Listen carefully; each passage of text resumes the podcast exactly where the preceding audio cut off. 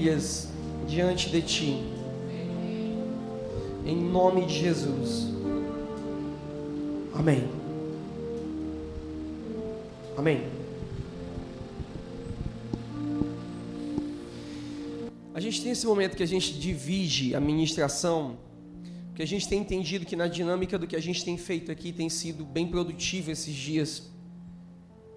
Só que agora a gente vai evoluir ainda mais em, nesses três últimos pontos, é, falando sobre casamento. A gente vai falar de áreas profundas agora aqui. E a gente vai ter que entrar sem véus. Uma das marcas da religião são os véus. O que são véus? Véus são camadas que nós criamos para esconder coisas. Um véu dentro de um lar, por exemplo, pode ser aquele quarto que a gente tem, que a gente joga tudo, o quarto do treco. São coisas que a gente não quer resolver, não quer ali, tão mal resolvidas ficam ali no quarto do treco. E na vida espiritual a gente precisa entender que todos os véus, eles caíram no momento em que Jesus morreu na cruz do Calvário, porque o véu, o véu, o véu se rasgou. Então a religião ela possui véus e dentro do casamento também há véus. E a gente precisa descortinar e remover esses véus. Porque Jesus tem tudo a ver com todas as coisas correlacionadas à vida. Jesus ele não é dono, um grande equívoco, um grande véu da religião é achar que Jesus é geográfico a esse ambiente. Jesus ele se move só dentro dessa atmosfera e ele não produz, ele não produz é vida além disso. A gente acha que se a gente vem no domingo e se a gente dá o dízimo e dá uma oferta, pronto, a nossa vida, ela tá com Deus, ela tá definida. Só que o nosso nível de vida ele é muito mínimo. Ele não cresce. Quando a gente fala o que foi a vida de uma pessoa, a gente vai falar o que foi a, a, o trajetório dela, a, a trajetória dela, é, a origem dessa pessoa, a forma como essa pessoa resolvia os negócios. Então tudo isso tem a ver com vida. Então tudo isso tem a ver com Jesus. Então nós temos três áreas para tratar com vocês aqui, que são áreas que possuem muitos véus. E hoje a gente vai tirar esses véus em nome de Jesus, amém? O primeiro que eu quero falar com vocês, e assim, eu, eu, eu crio cercas para falar desse assunto, por quê? Porque eu vejo equívocos que existem hoje, sabe, é, dentro da nação brasileira, e eu não quero ser um dedo acusador. Não quero de maneira alguma ser um dedo acusador mas eu também não posso ser um compactuador de algumas coisas. Por exemplo, no Brasil, quando se fala de sexo, ou é stand-up comedy dentro das igrejas, tá entendendo? É, é, é com piadinha, é, que nada contra, tem pontos que a gente vai falar aqui que são cômicos, tá entendendo? É natural. Mas assim, o meu objetivo aqui não é te fazer rir, o meu objetivo é te instruir. Só que tem um outro ponto para mim que é pior. É que em busca da masculinidade bíblica, em busca da masculinidade bíblica, alguns ministros, quando vão falar de sexo, eles são sórdidos. Isso muito me preocupa, porque quando você fala de sexo e você carrega é, é, você é sórdido, você não é. Porque tem como se falar de sexo sem ser sujo. Porque essa sujeira vocal, essa sujeira, é, essa verborragia ao falar de sexo, é, é, ela é uma marca de problema na área sexual. Tá entendendo? Então a gente acaba criando outro problema, porque a gente tem um problema hoje em dia, uma crise da hombridade. Então a gente vê muito cara, eu já vi cara falando assim, não, não vou perder tempo com isso não. Tá certo? Então, pode dar até um reset nessa parte da administração, porque não adianta. A gente vai começar a partir de agora, tá certo?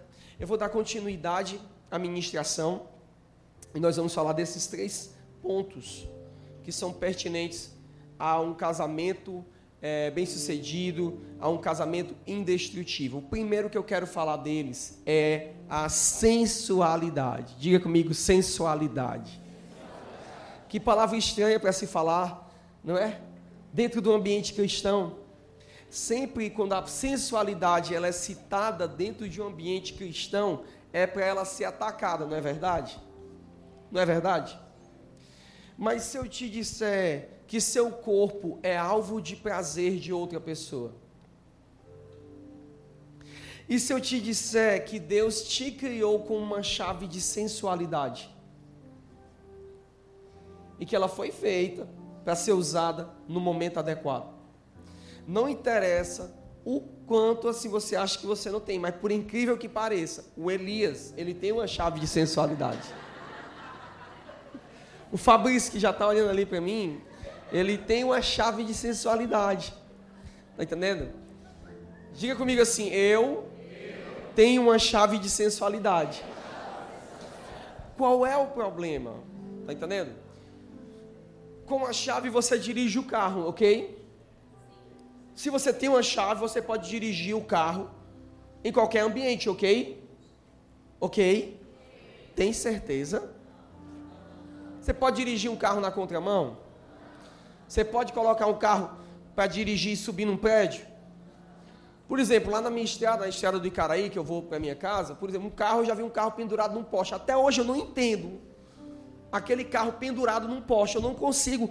Eu vi aquela imagem, mas meu cérebro ainda não, não absorveu aquilo, não conseguiu processar. Já vi um carro pendurado num poste? Pois é, eu vi até hoje. Eu que vi não entendo. Imagina você que não viu. Tá entendendo? O carro no poste. Pronto, eu não sei. Como assim, pastor? É, é isso mesmo. Foi um erro na Matrix. Foi, foi alguma coisa que eu vi aquilo. Ou seja, carro não foi, tá, não foi feito para estar tá em poste. Existem leis, existem momentos e existem circunstâncias. Então existe uma jurisdição onde a sensualidade ela pode funcionar. Amém? Diga-se amém. Tá certo? É uns que rindo, é uns, já, é uns achando bom, outros são assim, ó. Por quê? Porque eu disse aqui que nós íamos romper com véus. E quando toca nos véus da religião, a alma fica desconfortável. Então a sensualidade foi uma coisa que Deus deu a cada pessoa para desenvolver da maneira correta. O pior é que tem algumas pessoas aqui que eu estou olhando para essa pessoa e dizendo, é assim, até essa pessoa tem. Até essa pessoa ela tem uma chave de sensualidade. Eu não vou mais. Eu vou ter que pegar olhando só para o vermelho da câmera ali, ó. Eu não vou mais olhar para ninguém. Ok? A sensualidade é uma chave essencial para o casamento indestrutível. E nós vamos tratar de alguns pontos aqui que são essenciais. É necessário, se você parar para prestar atenção, você pode olhar para uma pessoa e você vai dizer assim: mas essa pessoa não produz nenhum pingo, é, é, ela, ela não produz nada que venha alterar a minha libido para você, porque você não é o território ou a jurisdição de sensualidade daquela pessoa. Estão comigo? Então você vai olhar e dizer assim: mas Fulana não produz nada em mim, justamente em você. Você não é o ambiente jurídico dessa pessoa. A jurisdição de sensualidade dela não opera. Como a minha jurisdição de sensualidade não opera para você, ela opera para minha esposa. Então a gente vai olhar para algumas pessoas e não vai conseguir mensurar sensualidade sobre essa pessoa, mas justamente porque isso é o correto. Porque você começa a entender que meninos se beijam na rua. Já viu como é que é? Tá entendendo? Menino, adolescente anda se pegando na rua. Por quê? Porque não descobriram um nível superior de intimidade. Não é que a relação ela esfriou, ao contrário, ela aumentou e aumentou muito. Os códigos da sensualidade, eles são desvelados. E as coisas começam a acontecer 11 anos de casado, 11 anos depois, eu amo minha esposa 11 vezes mais. E eu me sinto atraído por ela 11 vezes mais. E nós temos nos descoberto no nosso casamento em níveis cada vez mais profundos de intimidade. Veja isso, casados vão entender o que eu estou falando. Existe a natureza de um conhecimento um do corpo do outro que nem o pai e a mãe conheceram. Um casal se conhece, conhece a anatomia um do outro, conhece os olhares e os cheiros uns do outro, que nem pai e mãe se conhecem. Por quê? Porque isso é um poderoso símbolo para poder entender a natureza de como é a nossa relação com Jesus. Sabe por quê? Porque um casal é uma só carne. Existem momentos da sensualidade de um casal que ele é tão um que ninguém sabe qual é o corpo. Porque literalmente os corpos estão entrelaçados. Então tem uma coisa que a gente, quando a gente começa a olhar a sensualidade como inimiga, e ela é inimiga como se ela é usada na jurisdição de outra pessoa. Onde a sensualidade ela é inimiga, ela é usada quando você sensualiza através do seu corpo para atrair a atenção de outra jurisdição, de outra pessoa. Diga minha sensualidade. Ela tem um alvo. Então a sua, a sua sensualidade ela só foi feita para alcançar uma pessoa. Ah, mas eu quero mostrar para todo mundo, eu quero ser sensual para todo mundo. Tudo bem, isso a gente explicou na primeira aula. Porque te falta uma coisa: identidade e afirmação. Você olha e é diferente a forma como meninas se vestem e como mulheres se vestem. E a menina vai dizer, ah, ela é coroa. Não, e a mulher vai entender, eu sei quem eu sou. E você pode ser uma menina com 16 anos de idade. Como também você pode ser uma menina com 40, 45 anos de idade. Isso mesmo, é verdade. Sabe por quê? Porque tem muitas mulheres que não têm a sua identidade formada e não sabem quem são. Por conta disso, elas vão ter um comportamento infanto. Vão sensualizar fora das suas jurisdições, fora da sua responsabilidade. A minha esposa é muito sensual. Onde? Para mim. Eu que sou a jurisdição dela tem olhares dela que nenhum de vocês nunca vão conhecer, nem pai nem mãe, nunca vão conhecer. Só eu vou conhecer, porque eu sou o ambiente, a jurisdição da sensualidade dela. Como da mesma forma existem meninas de 16 anos que são mulheres, porque elas reconhecem o valor que elas têm. E elas não precisam provocar sensualidade para outras jurisdições, para outras pessoas, porque elas sabem que elas foram feitas para cumprir um propósito.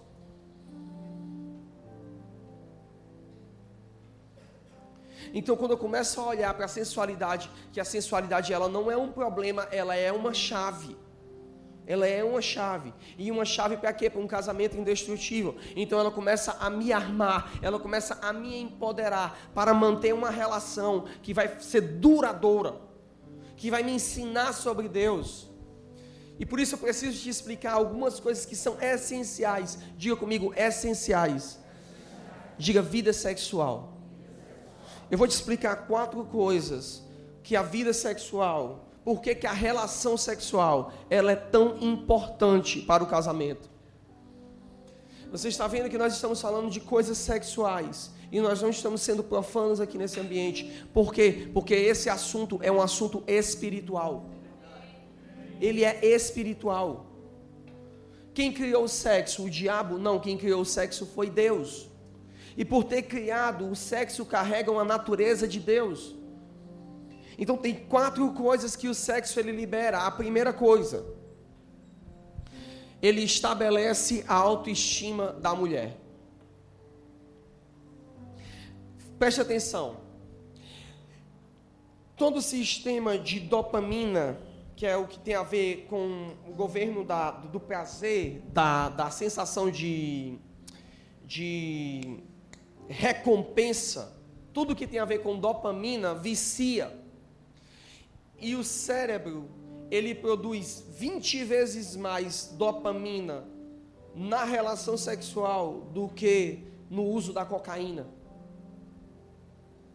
Por isso que tem pessoas que são viciadas em masturbação. Por quê? Porque elas ela, é, é, entenda uma coisa, masturbação não é um problema espiritual.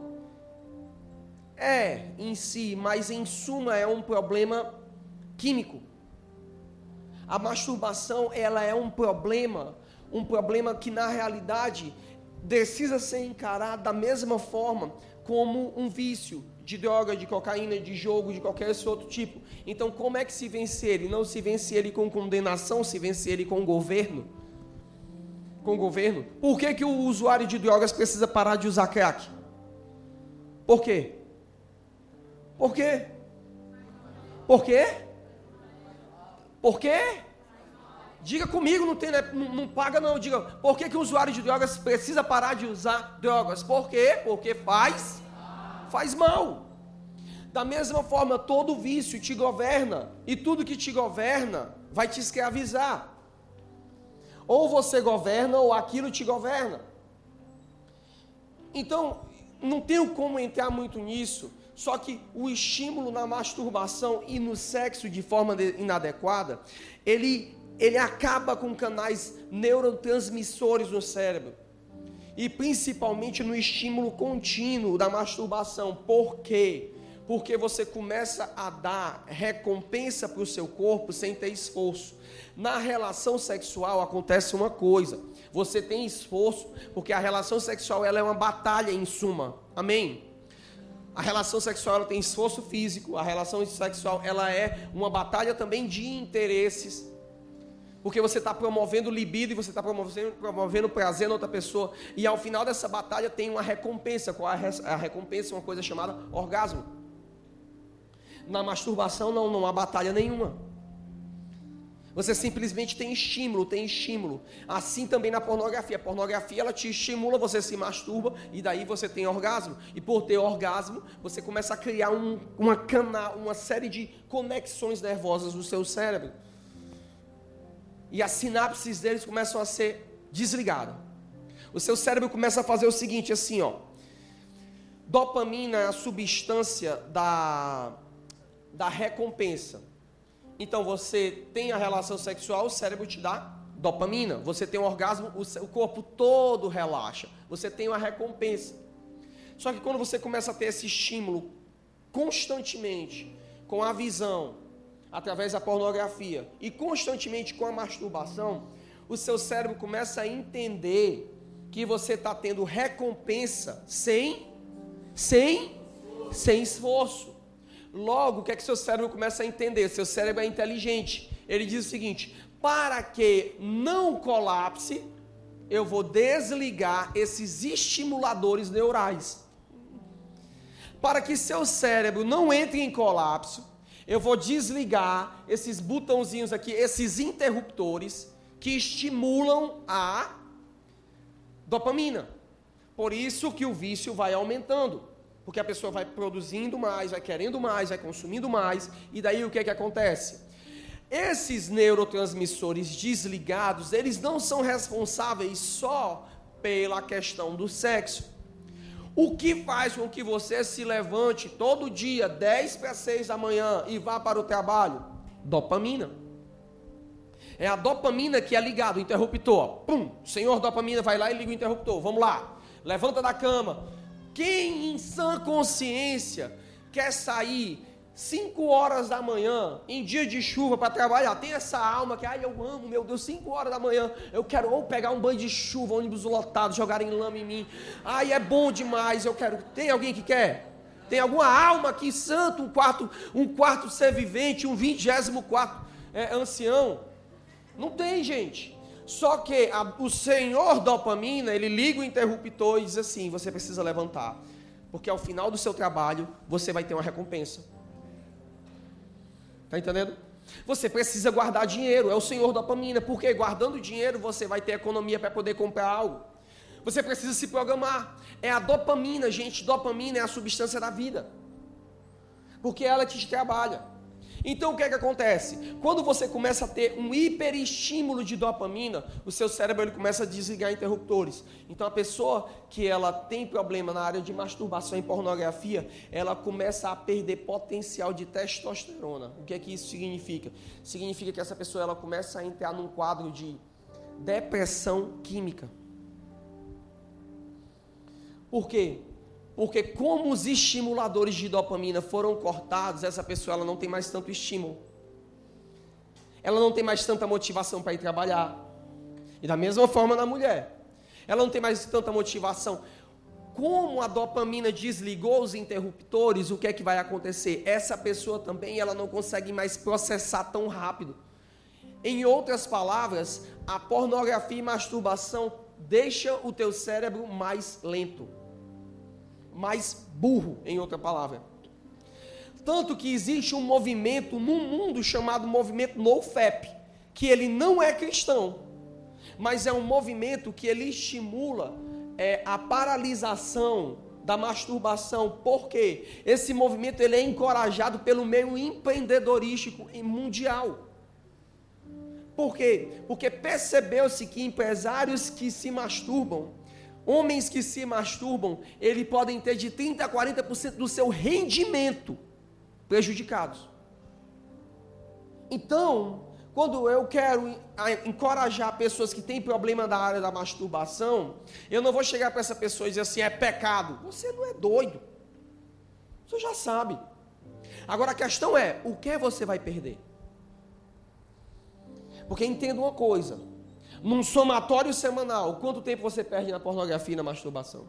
E não só nisso, quanto você vai perder em rendimento? Esses estudos são sérios e provaram que homens começaram a ter rendimento, as empresas começaram a faturar mais. Por quê? Porque as pessoas pararam de se masturbar. E eu não estou falando de crentes, são homens que entenderam. Eles começaram a exercer governo sobre isso. Então, qual é a chave para isso? Nós vamos ter um seminário posteriormente, vamos estar trabalhando no sobrevivente sobre o governo da área sexual, o governo dos relacionamentos, o governo sobre a alimentação e o governo sobre as finanças. Nós estamos falando de quatro áreas que definem a vida do homem. Será um tempo poderoso. Eu não tenho como entrar tanto em como resolver o problema da área sexual, porque, enfim, não é a temática aqui. A temática é casamento. Eu só quero te dizer que se desassocie da linguagem da condenação. Por quê? Porque o diabo ele pega a condenação. Ele pega a condenação. Tá vendo? Você fez de novo. Tá vendo? Você não presta. Tá vendo? Você não se governa. Ele vai usar isso que eu estou falando para você, contra você. Tá vendo? Ó, tu vai ficar burro. Tá vendo? Ó, é isso aqui. Tá entendendo? Então a chave para curar isso é, Senhor, é um, é um entendimento. Eu entendo que isso me prejudica e começo a traçar metas para me livrar disso e alcanço libertação. Ok? Agora, no caso da mulher, o cérebro lembra de tudo que eu falei sobre a dopamina, ele cria recompensa. Na relação sexual, a mulher foi feita, na relação sexual produzida por Deus, ela foi feita para, ao terminar a relação sexual, a mulher se sentir amada ela se sentir única, ela se sentir desejada, ela se sentir que ela é objeto da atração de outra pessoa. Por isso que o diabo ele faz com que mulheres sejam vistas como objeto sexual. Por isso que muitas mulheres estão se abrindo para a vida sexual promíscua, porque tudo que elas estão buscando é afirmação. É uma carência. Quando eu vejo algumas pessoas, algumas moças que têm problema nessa área, eu entendo, ela precisa suprir a carência dela em Deus. Mas no casamento você precisa entender que às vezes a mulher está briguenta, às vezes a mulher está chata, às vezes a mulher está um porre. Amigo, tem uma coisa que vai resolver. Está entendendo? Dá-lhe uma chave de perna nela. Leva a nega para o quarto e vai conversar com ela. Não é pecado, é Deus dando a solução. Tá entendendo? É Deus dando. Sabe o que é uma coisa que é sério? Sabe como você sabe quando um casal ele não está bem? Como ele convive com as pessoas no seu entorno. uma das marcas de que o casal não está bem com a sua vida sexual bem é que eles são chatos dentro de uma mesa. Pensa numa coisa ruim. É quando tu está com um casal que eles não estão tendo relação sexual, eles são chatos. A cara da mulher parece um bulldog. E a cara do cara é assim, ó, quero quero resolver aqui. Já é notório que você está com um problema. Você está com um problema, você é mal amada. Simples. Seu problema é esse. Tá entendendo? E quando eu estou falando de relação sexual, não estou falando o que você estabeleceu como padrão de relação sexual, homem. Eu estou falando o que de fato é uma relação sexual. Relação sexual é os dois se satisfazem. Se só você se satisfaz, então eu quero te dizer que isso não é uma relação sexual. Tá entendendo? Isso, isso não é assim o alvo de um homem na relação sexual, entendam isso, até os que vão casar, é alcançar o prazer da sua esposa e da sua esposa, do seu esposo. Eu não tenho como entrar em pontos mais profundos porque eu tenho adolescentes aqui. Mas eu não teria problema de falar sobre pontos profundos, como orgasmo, como ejaculação, esse tipo de coisa que são pontos sérios para se tratar num casamento. Mas eu sinto que haverá uma necessidade de nós tratarmos isso com mais propriedade em outro momento. Mas vamos tratar. Mas o que eu quero falar para você é que quando você, homem, vai para uma relação sexual com o objetivo não de performance, mas de gerar prazer na sua esposa, tudo é diferente. E quando a mulher ela tem um padrão de entender que ela não pode usar o sexo como uma ferramenta de manipulação, tudo também muda. Tá certo? Mulherada, vamos entender uma coisa comigo: sexo não é recompensa. Se você se comportar direitinho, a gente vai fazer amor mais tarde. Está errado. Seu padrão não é bíblico. E eu sou um protetor das mulheres. Mas você não pode usar o sexo. Porque a libido e o instinto de olhar, ele foi dado ao homem. Então o homem, ele vai ter a característica muito mais animalesca para isso. E as mulheres, sabendo disso, usam disso ao seu favor. Só que isso atrai maldição para o casamento, não é bênção. Não é bênção. O sexo não pode ser usado como punição também. A segunda coisa que eu quero falar com vocês é que no caso do homem, o sexo ele afirma a virilidade do homem. Ou seja, meu amigo, depois que o leão volta da batalha, ele volta rugindo. Uau! É necessário o homem às vezes, assim, o problema do homem não será a autoestima, o problema do homem será que ele precisa ter a virilidade dele afirmada. Porque a relação sexual estabelece o homem, estabelece as zonas de governo do homem. A relação sexual ela ativa áreas cerebrais do homem que vão fazer com que ele seja bem sucedido. Tá entendendo? Veja como o dia é diferente. Naquele dia de manhã que você já começa diferente, os bons entendedores entenderão. Você já começou diferente, você já começou um dia de vitória, meu irmão. Aquele dia você vai, você é um guerreiro, você consegue. Por quê? Porque aquilo estimulou a sua virilidade. Entendeu, entendedores? Vão estar entendendo tudo, né? Estar. Não vão estar só. Meu Deus do céu, nesse momento. Quando você abriu a jaula do leão, meu amigo, as coisas são fantásticas, tá certo? Quarto, quarto, terceiro, perdão. O, a relação sexual produz entendimento entre o casal. Lembra o que a gente falou? Eu vou explicar uma coisa com você. Tem coisas no casamento que não são resolvidas com conversa nem com oração. Piorou com jejum. Piorou. Aí nosso casamento tá ruim, vou jejuar. Vai, pensa, que aí o homem não vai. Aí o homem vai estar de barriga vazia de duas formas. Tá entendendo? Aí vai dar confusão maior ainda. Por quê? Porque tem batalhas espirituais que são resolvidas na cama. Na cama. Quando o casal ele vai para o âmbito da relação sexual, eles se transformam em um. Alguns casais aqui já vão entender que eu não posso olhar, tá entendendo? Mas já vão entender que às vezes vocês estão brigando Três dias, tá entendendo? Aí vocês, no meio da briga, começam a se olhar diferente, de repente aquela briga evolui para outra coisa, tá entendendo? E daí o que, que acontece? Acontece o que a Bíblia chama de leito sem mácula. Diga comigo, sexo. Então não foi o diabo que deu, foi Deus. Amém? Então aquele casal, naquela relação sexual, de repente acabou todos os problemas. A mulher olha para o homem, o homem olha para a mulher. Amor, besteira mesmo, não é isso aí? A mulher é verdade, né? E tal. Não tem esse negócio. É, é como se fosse a verdade. A gente briga, a gente chora, mas a gente se ama. É mais ou menos isso aí mesmo. Tá certo? É mais ou menos isso. Pessoal do louvor pode segurar as pontas, não precisa subir agora não. Tá certo? Mas já fica aí atrás prontinho. Tá bom? Produz entendimento. Quarto, a relação sexual estabelece alívio emocional e desestressa o cônjuge. Por quê? Por que, que ela produz alívio emocional? Porque ela, se a mulher ela está estressada em algum ponto, ela está triste com algumas coisas, ela está preocupada com o sobrepeso dela, o que é que vai acontecer? Vai acontecer que a relação sexual ela vai colocar tudo isso no chão que ela vai entender que, independentemente do sobrepeso dela, independentemente do cabelo dela, independentemente da preocupação que ela está tendo durante o dia, ela é amada, ela é aceita, ela é desejada. Isso é essencial. Da mesma forma, o homem, às vezes o homem está com a cabeça cheia de trabalho, cheia de coisa. O que, que ele precisa? Ele precisa de um senso de vitória. Então a relação sexual ela vai produzir alívio emocional, vai desestressar o cônjuge.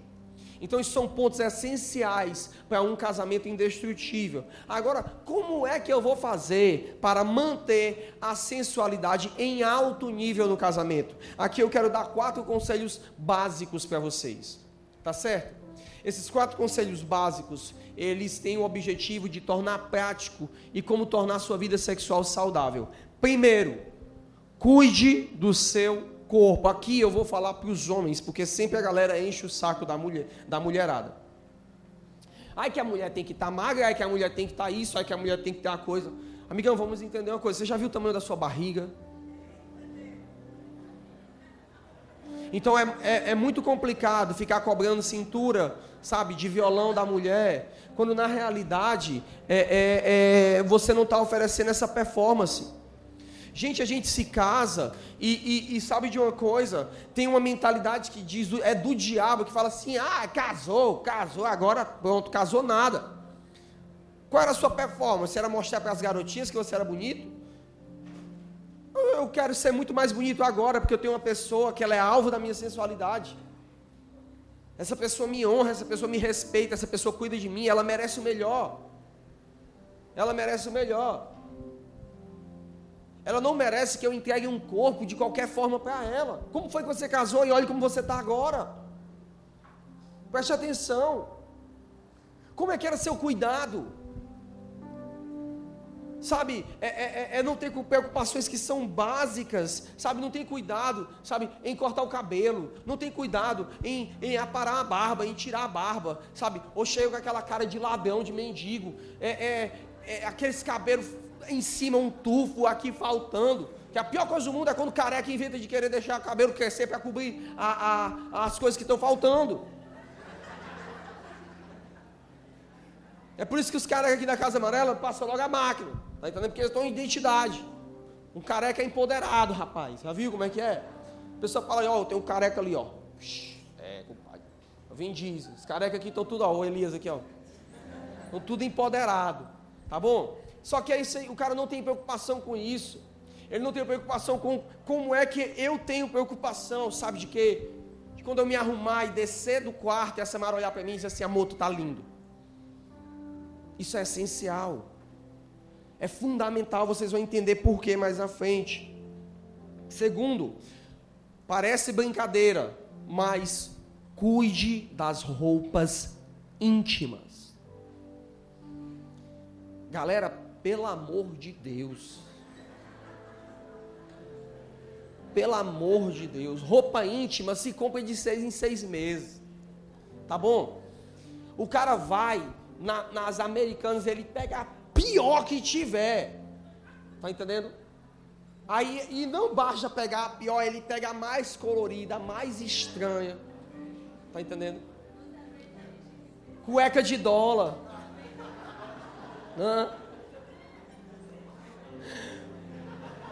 Pastor amigo meu, né, William? Igual aquela tua. Ah, um amigo meu, um amigo não, um pastor que eu conheço, ele disse que uma vez foi convidado, né, um casal chamou ele, estava passando por problema no casamento. Chegou lá, aí o irmão sentou, botou a mulher assim, pastor, essa mulher é muito frígida. Essa mulher não quer ter relação comigo.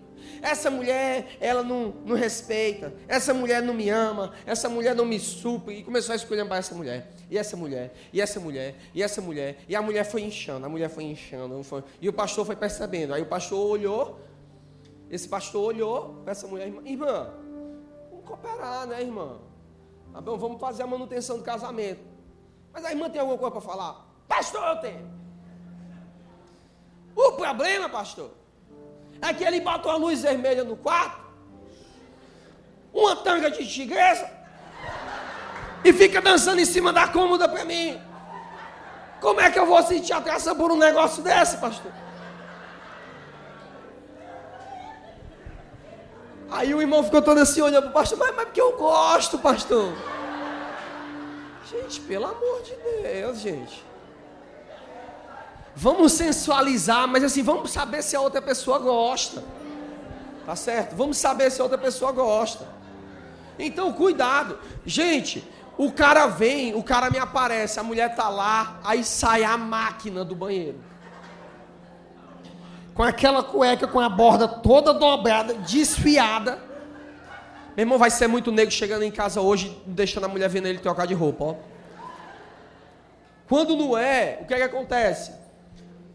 a, a bicha cheia de buraco, aquelas cuecas cor de burro fugido, tá entendendo? Aí também entre a mulherada também. Gente, homem não gosta daquelas cuecas, aquelas calcinhas, que é, eu sei que vocês precisam, mas a gente odeia. Aquelas calcinhas cor de pele. A gente tem nojo daquilo ali, pessoal. Tá entendendo?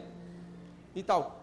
Se depender do homem, todo homem quer aquelas, é, aquelas calcinhas só passa risca. O Elias saindo.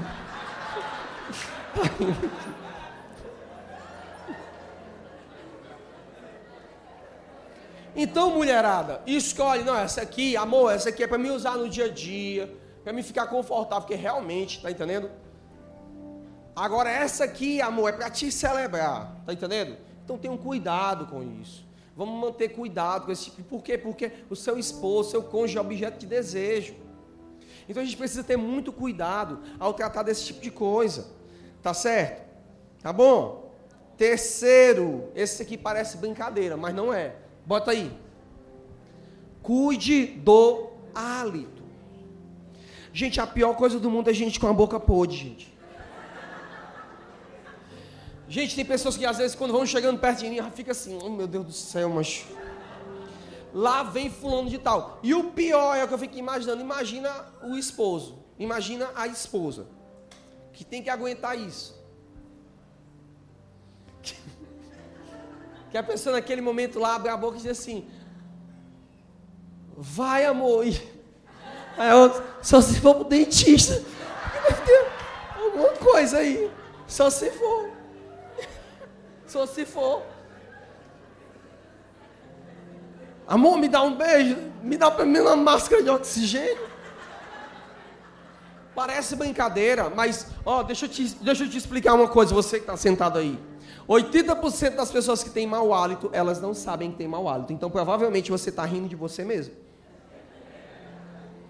Está entendendo? Então você precisa ter esse cuidado de perguntar. Eu pergunto, Santo, estou com mau hálito.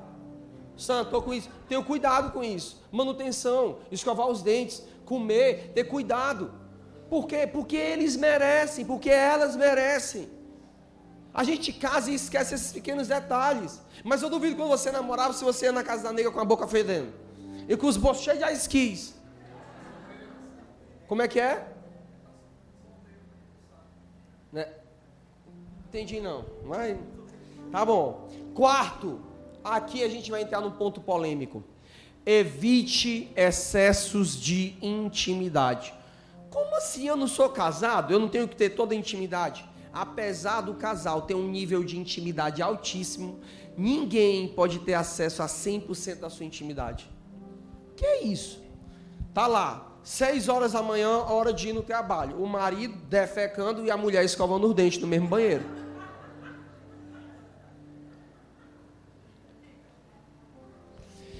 Gente, não tem corpo nenhum no mundo que mantenha a sensualidade cagando. Não existe. Pode ser a pessoa mais linda do mundo. Quando você olha, vê aquela pessoa indo no banheiro, acabou a sensualidade, gente. Você abre a porta e 11 anos de casado, nós estabelecemos isso para nós mesmos. Algumas coisas. Estabelecemos esses conselhos. Esses conselhos que nós estamos dando para vocês são conselhos que nós, nós praticamos e vivemos na nossa vida. Tá certo? Estabelecemos alguma coisa. Não arrotamos um na frente do outro. Você vai falar com a mulher? Brá. Falar com o homem? Brá. Não soltamos pum um na frente do outro. Essa semana a gente estava assistindo o filme todo mundo junto e afastou o sofá e fez um barulho que era como se fosse aqueles rasga-lata. Blá. A gente se olhou assim, eu e assim, hã? Quem fez essa blasfêmia em nosso meio? Mas pastor, e se acontecer? Porque às vezes acontece. Às vezes você está aqui. Acontece. Isso não se acaba um casamento. Agora, uma coisa é acidente, outra coisa é você entra no quarto, abre a porta do quarto, boa noite, amor. Você está olhando para a nega lá, você está lá no, na cama deitado, você vai chegando perto, bufo. Pessoal, isso pode parecer brincadeira, mas isso vai minando a sensualidade. Vai minando. Por quê? Porque você vai começando a perder afeto sensual. Não é que você deixe de respeitar a pessoa. É afeto sensual. Ah, mas eu conheço fulaninho de tal que tem um casamento que tem 30 anos e tal e tal e tal. Mas muitas vezes você vai ver que a perca da admiração sexual deixou, começou a acontecer por causa da prática dessas pequenas coisas. É a mulher se depilando na frente do marido é o, o inúmeras outras coisas. Para vocês terem noção, eu gosto, isso aí a gente não estabeleceu como regra, mas eu gosto de me arrumar longe da Sam.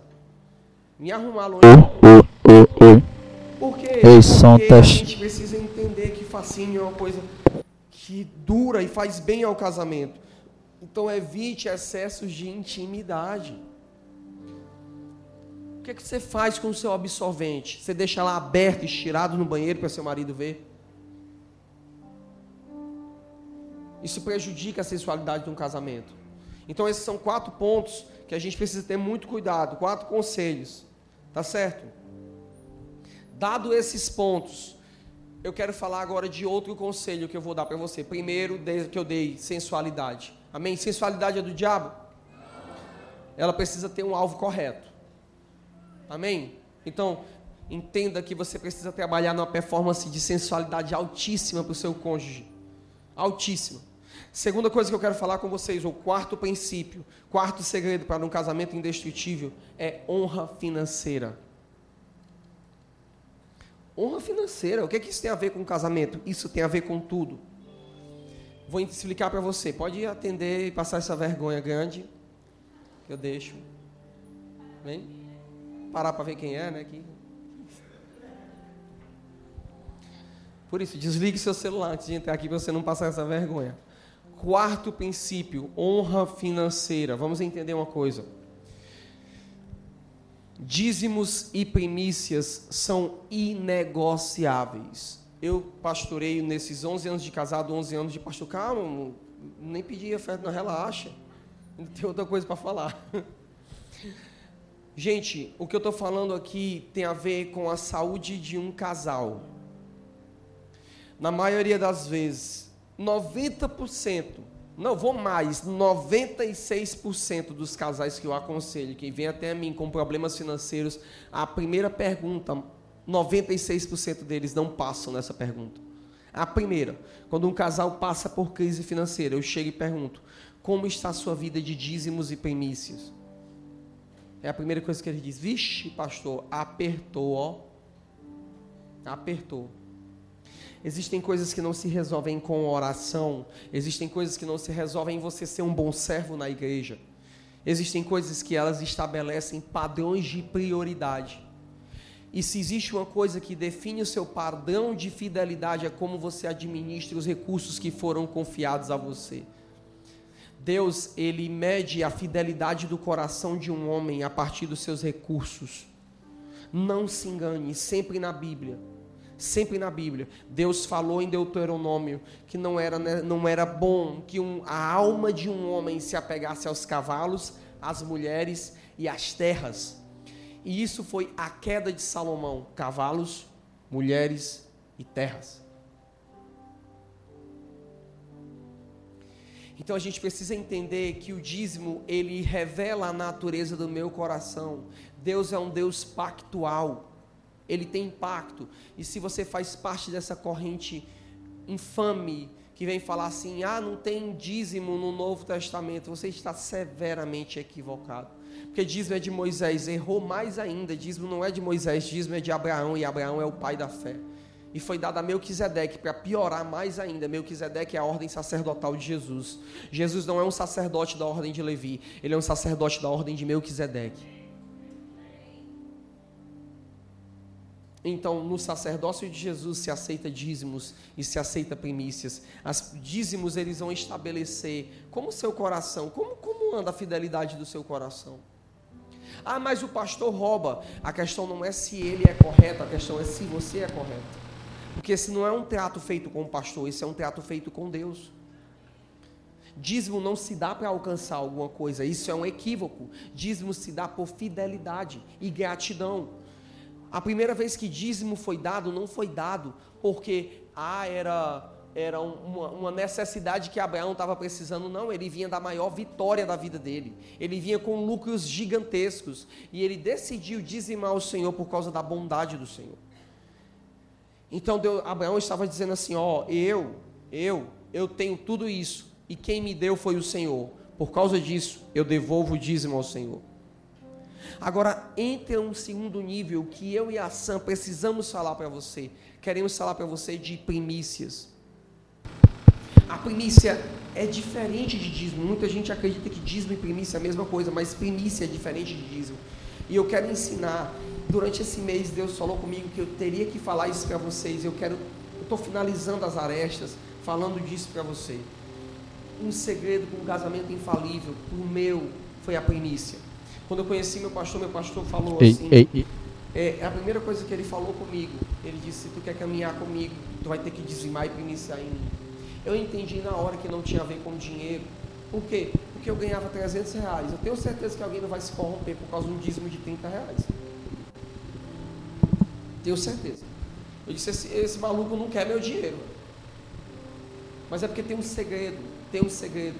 O dízimo, a primeira coisa que ele faz, ele estabelece fidelidade. Se essa pessoa tem capacidade de dizimar na minha vida, é porque ela é uma pessoa que tem uma marca de fidelidade. Se você tem uma capacidade de dizimar na casa espiritual onde você está, é porque você, os céus olham para você e vê, esse aqui, ele não tem capacidade, ele não tem ele não tem capacidade de ficar preso. Ele é fiel. Então não tem um problema de dar recursos para ele. Ah, mas no mundo tem gente que ganha dinheiro e nem dá dízimo. Entenda, no mundo, a partir do momento que você entra dentro de um ambiente espiritual, você não é julgado pela lei do mundo, você é julgado pela lei que rege esse ambiente espiritual.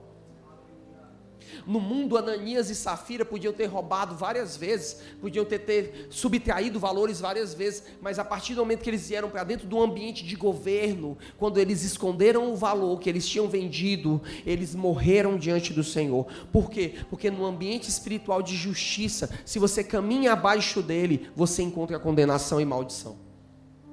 Por isso que você precisa ter muito cuidado onde você caminha porque o teto de justiça daquele local de repente pode te condenar. É muito complicado não dar nada quando tem alguém do seu lado dando tudo. Porque aquilo pode te condenar. O que condenou Ananias e Safira não foi o fato deles terem escondido o terreno deles, o valor que eles ganharam. O que condenou Ananias e Safira foi o fato de existir um levita e levitas não têm direito à herança. E aquele homem tinha um terreno que ele tinha herdado da sua família. O seu nome era Barnabé e ele pegou aquele terreno, sendo um levita, não tendo herança, ele pegou tudo que ele tinha e depositou aos pés dos apóstolos. Isso promoveu um avivamento na igreja de Atos. Então o que condenou Ananias e Safira não foi Ananias e Safira, foi Levi. Você precisa ter muito cuidado em estar numa casa espiritual onde crianças estão vendendo chiclete para poder bater uma meta, para ajudar numa obra. Eu não estou falando isso para trazer condenação. Eu estou falando porque eu não pedi para nenhuma criança fazer isso. O dia que eu vi o Samuel vendendo caneta, aquilo me constrangeu. Porque paralelo a isso, eu vi pessoas que estavam ali alheias. Eu olhei e vi o Samuel. Eu vi que o Samuel, ele estabeleceu um teto de justiça na casa amarela. Ele estabeleceu. O mundo foi condenado por causa de Noé, porque Noé estabeleceu um teto de justiça. O mundo inteiro estava perdido, mas Deus não mediu o mundo pelo mundo, mediu o mundo por Noé. Então, num casamento, eu preciso entender dízimo, e geralmente são os homens que têm esse problema. As mulheres estão dizendo dizima, dizima, dizima. E o homem, não, não, não é assim. E o que é que acontece? Atrai maldição sobre a casa. Agora, quando eu entendi a primícia, a primícia era um dia do meu trabalho era o Senhor. Então, se eu ganhava 300, 300 dividido por 30, dava 10. Então, dava 30 de dízimo, mais meus 10 reais de primícia. Sabe o que aconteceu? No primeiro mês, nada. No segundo mês, nada. No terceiro mês, piorou, piorou. No quarto mês, mais ainda. No sexto mês, eu liguei, pastor, pastor, pelo amor de Deus. O senhor me falou que o dízimo e a primícia, eles iam liberar os céus sobre mim. Não aconteceu nada. Ele disse, meu filho, tu passou quantos anos semeando errado? E agora tu faz seis meses que está semeando correto. Tu quer que as coisas aconteçam? E eu continuei. E eu não preciso nem falar para você o fruto disso. Por quê? Quando eu entendi, comecei a ver os frutos chegando da primícia, porque eles começam a chegar rápidos. Eu fui me assustei, porque eu não tinha pedagogia bíblica daquilo. Eu fui estudar na Bíblia onde é que apareceu primícia. E eu descobri que primícia aparece antes de dízimo. Quem foi a primeira pessoa a primiciar? Abel. Por causa de primícia se teve o primeiro homicídio na Bíblia. O primeiro. Por quê? Porque a primícia foi um princípio que Deus estabeleceu. Veja isso. Deuteronômio 18:4 diz: Dar-lhe-as as primícias. Veja os elementos que a primícia tem: do teu grão, do teu mosto, do teu azeite e as primícias da tosquia das tuas ovelhas. OK? Então tem um elemento, diga comigo, grãos, vinho, azeite, rebanho. Onde são os grãos e os vinhos de Israel? E eu fui estudar que Israel primiciava desses elementos. São seis elementos. Seis é o número governamental do homem. Então eu descobri que a primícia é uma coisa para estabelecer um governo sobrenatural sobre a vida do homem. E eu fui estudar cada elemento. Eu quero mostrar para vocês cada um deles. O primeiro elemento é o trigo ou o pão. O pão, biblicamente, é um símbolo da graça e também do vigor físico. Vigor físico. Quando eu primicio, eu estou estabelecendo sobre mim saúde física. Você sabia disso? É muito interessante como eu vejo como na minha casa é uma casa de saúde. A segunda coisa, cevada. A cevada, como a gente sabe, ela é o objeto ou produto matéria-prima do quê? Da cerveja, ou seja, diga comigo, bebidas alcoólicas. E para te escandalizar, em Israel se bebe bebidas alcoólicas desde o período bíblico, ok? Vá se resolver com eles, eu não tenho nada a ver, tá bom? E a Bíblia fala, a Bíblia, tá bom? Não sou eu, a Bíblia. Nós vamos só extrair o símbolo. A Bíblia diz: dá vinho, dá vinho e cevada ao povo, para que eles se esqueçam dos seus opressores. Israel está cercada por dez nações inimigas. Então o próprio Deus entendeu que existe um momento de tanta pressão que era necessário o povo aliviar. Então a medida de vida probiótica de Deus era a cevada. Em outras palavras, o que, é que eu estou querendo dizer para você? Quando você primicia a cevada, quando você primicia, uma das marcas da primícia é saúde mental, alívio, descanso. Veja que coisa poderosa: dez inimigos querendo te matar de dia e de noite. Você está cercado por todos os lados. Aí você vai para a cevada. Pelo amor de Deus, irmão, não estou dizendo para você beber cerveja. Estou dizendo um símbolo, ok? Isso é um símbolo. Então eles entendiam que aquilo trazia calma sobre eles. Você quer ter calma sobre a sua vida, você quer ter paz sobre a sua vida, você quer ter saúde mental, inicie. Terceira coisa, uvas. A uva é o símbolo máximo, é a matéria-prima do vinho, e o vinho é a alegria no espírito. Quarto, figos e romãs. Esse aqui para mim foi o mais maluco. Figos e romãs são frutas que a gente chama frutas afrodisíacas. E eu descobri que a primícia ela estabeleceu cura sobre a minha vida sexual.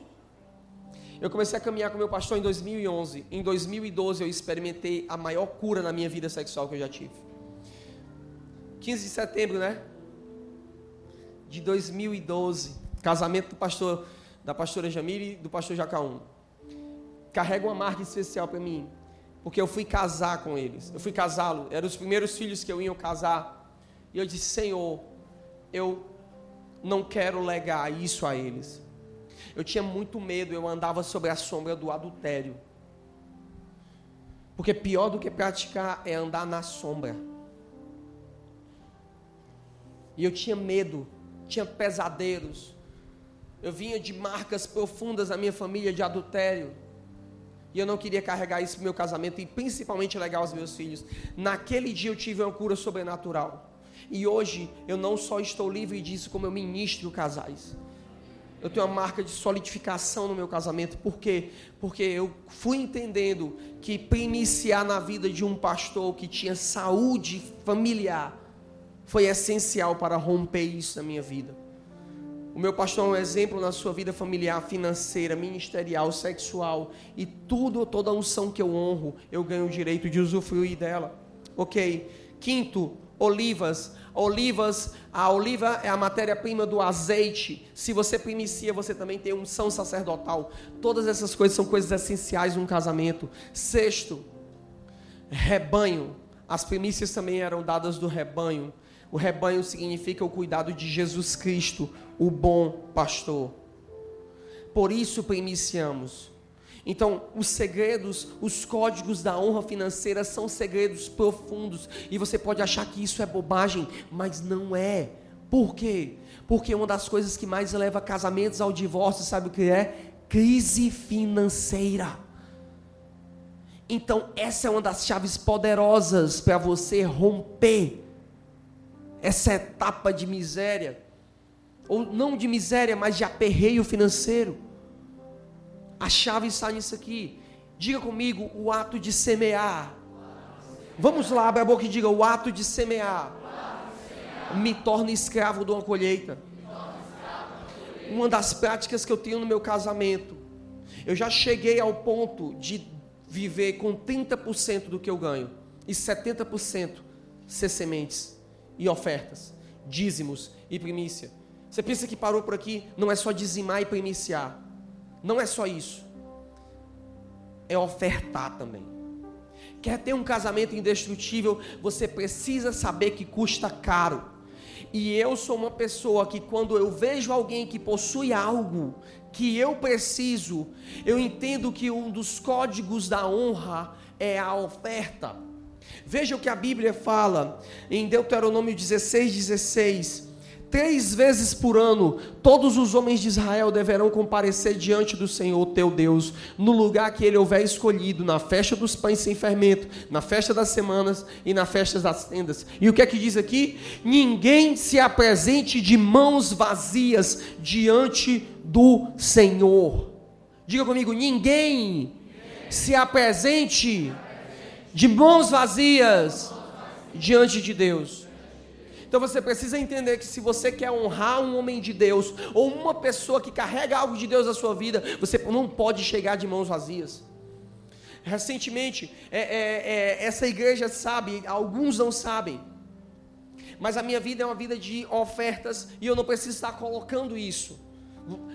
Vocês não vão saber a maioria das ofertas que eu tenho. Vocês não vão saber a minha vida de semeadura, vocês só vão ver os frutos, mas tem algumas que eu posso falar. No ano de 2017, essa casa, ela decidiu investir pesado. E os pastores dessa casa foram para uma conferência, por quê? Porque existia o pastor mais relevante da América Latina aqui no Brasil. E nós entendemos que aquele pastor portava uma unção, e ele era pastor de um dos países mais pobres da América Central e o prédio dele é o maior patrimônio da nação. E ele é a pessoa de maior influência na nação. A nação é miserável, mas tudo que ele faz é nobre e ele ajuda a nação dele. Produziu avivamento. Naquela terra, uma banana tem quase 50 centímetros, porque o avivamento tocou. Uma abóbora, dois homens têm que segurar. Por quê? Porque Deus tocou. E aquele homem carrega essa unção. Então, quando eu, pastor Jacaúna, pastora Samara, nós soubemos que eles iam para cá, nós nos organizamos, guardamos dinheiro, tivemos que comprar roupas apropriadas. Chegamos lá, quando houve uma oportunidade de ofertar naquele homem, quando os seguranças passaram, eu disse: agora é a hora. Eu entrei pela brecha e fui lá na mão dele e disse: Pastor, eu trago uma igreja, uma oferta da minha igreja de longe. De longe. E o que eu estou ofertando no Senhor. Depois que eu ofertei na vida daquele homem, aquele homem parou, olhou para mim e disse: O dobro do que Deus fez sobre a minha vida, sobre ti. Foi como se alguém tivesse jogado 60 quilos de arroz assim nas minhas costas. Eu falei em línguas por 30 minutos. Eu me levantei tão tonto e eu saía e eu queria pedir assim, com licença, falava lá, bassoreanda, errada, abaixeque, e saí. E depois eu fui no Uruguai. Esse homem de Deus estava lá de novo, nós recebemos, agora não só eu, como meu pastor, recebeu imposição de mãos direta. Porque toda unção que você quer usufruir, você não pode chegar de mãos vazias. Toda pessoa que eu vejo que carrega alguma coisa de Deus, eu oferto nessa pessoa, eu semeio nessa pessoa. Quando eu soube que a Samara estava grávida, a primeira coisa que eu fiz, eu quero dar uma oferta pelo meu filho. Eu conectei ele à unção de dois profetas. Dois profetas. Não tem nada que o Guilherme precise. Nada que ele não tenha. Nada. O Guilherme, com um ano e dez meses, já andou mais de avião do que talvez a maioria das pessoas que estão aqui. Eu já cheguei ao ponto de comprar roupa para o Guilherme e eu sair com 150 reais. E eu voltar com 700 reais de compras. 500 reais de compra. E não foi uma, nem duas, nem três vezes. Por quê? Porque ele foi conectado a unções sobrenaturais. Depois que a gente ofertou na vida daquele pastor, a Casa Amarela se expandiu. Sim, houve um acréscimo em membros, mas principalmente um acréscimo na graça diante de Deus nessa cidade.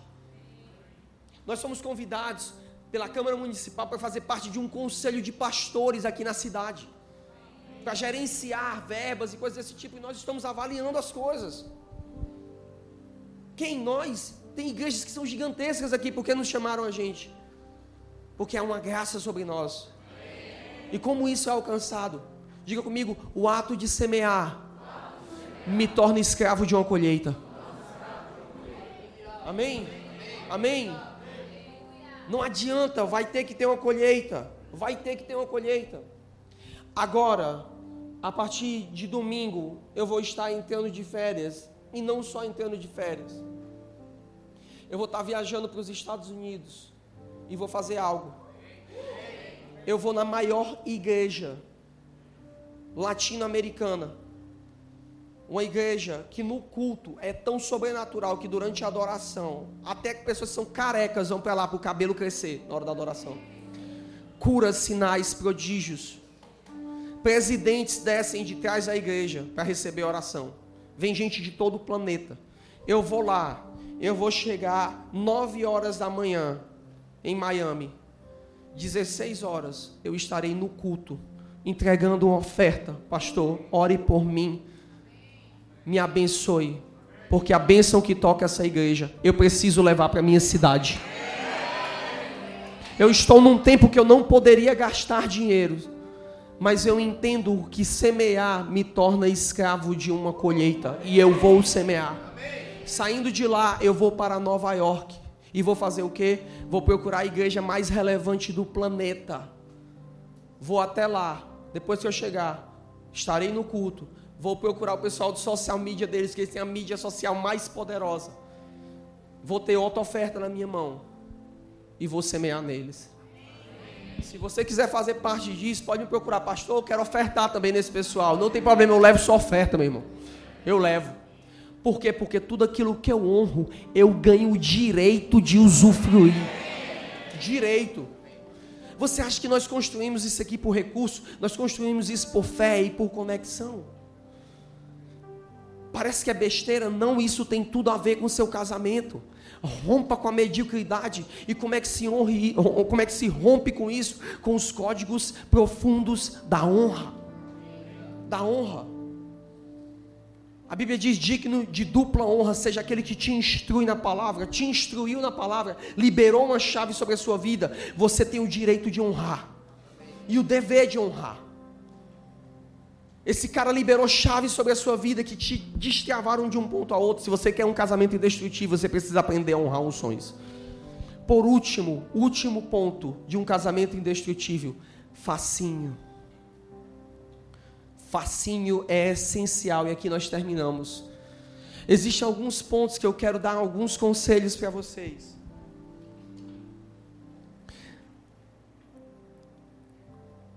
Sobre como você manter e elevar o fascínio na vida do seu cônjuge? Ok? A fascinação, entenda isso, entenda. Ela consiste em sempre ser surpreendido. E para finalizar isso, eu quero te dar alguns conselhos, ok? São quatro conselhos, tá bom? Primeiro, ligue quando estiver fora, só para dizer que você ama. Parece ser bobo, não, mas isso aumenta o facinho, aumenta a preocupação. Segundo, se você vai passar tempo fora, se você vai fazer uma viagem, e isso vai causar saudade, isso vai causar dor nessa pessoa, traga um presente quando você voltar, porque a marca que ficará não será a dor, a marca que vai ficar é um regalo, é um presente, é uma bênção de Deus. Terceiro, faça elogios gratuitamente. Sabe qual é o problema? É que os caras às vezes querem ter relação sexual no final da noite, a mulher não quer, sabe por quê? Ele passou o dia coiçando a mulher. E no final ele quer, nossa. Vou te dar um conselho: homem e mulher, faça elogios, estimule gratuitamente e evite críticas. Evite. Evite críticas demais o tempo todo. Sabe aquela pessoa que ela assim, ela fala o que você fez de bom, mas ela sempre tem um mais. Eu aprendi uma coisa na minha vida, que eu devo desconsiderar qualquer coisa, qualquer coisa que foi dita antes do mais. O que uma pessoa vem falar comigo quando ela quer falar comigo de verdade, só vale o que foi dito depois do mais. Israel, tu é legal, mas então desconsidera a primeira parte.